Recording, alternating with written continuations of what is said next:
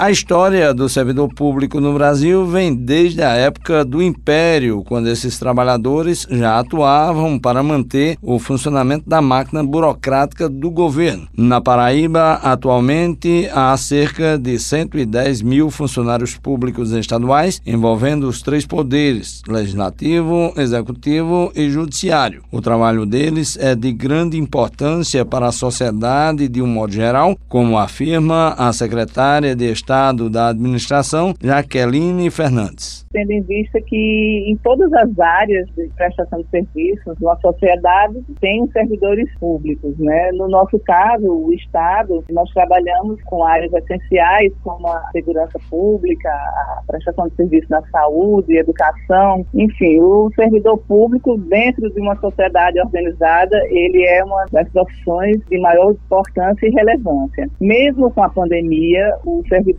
público continuou trabalhando em casa ou ou presencialmente nas repartições, atendendo a todas as demandas da sociedade. Gostaria, inclusive, de dar os parabéns e agradecer a dedicação de todos esses servidores num momento tão difícil. A secretária elenca algumas ações realizadas pelo atual governo em favor dos servidores públicos. Em especial, foi justamente a concessão que nunca antes foi feita de forma linear no percentual de 5% em reajuste salarial para todas as categorias, ativos e inativos. Foi realizado o concurso do magistério no ano passado. Nós chamamos e demos posse para mil professores. Nós estamos também em curso com o concurso da Fundac. Tivemos também a implementação de planos de, car de carreira, né, que são os PCCRs, e são inúmeras as ações nesse governo em favor do servidor público. A Escola de Serviço Público do Estado da Paraíba, SPEP, desenvolve um trabalho de capacitação voltado para esses profissionais. A superintendente da SPEP, Ivanilda Matias, informa que diversos cursos estão sendo oferecidos sempre de forma gratuita. São vários cursos, português, ortografia, informática também. Nós temos uma pedagogia social social, que é um curso muito procurado esse ano, toda essa pandemia. Nós tivemos esse ano o primeiro curso de formação de empregoeiros para atender as demandas das secretarias. Nós tivemos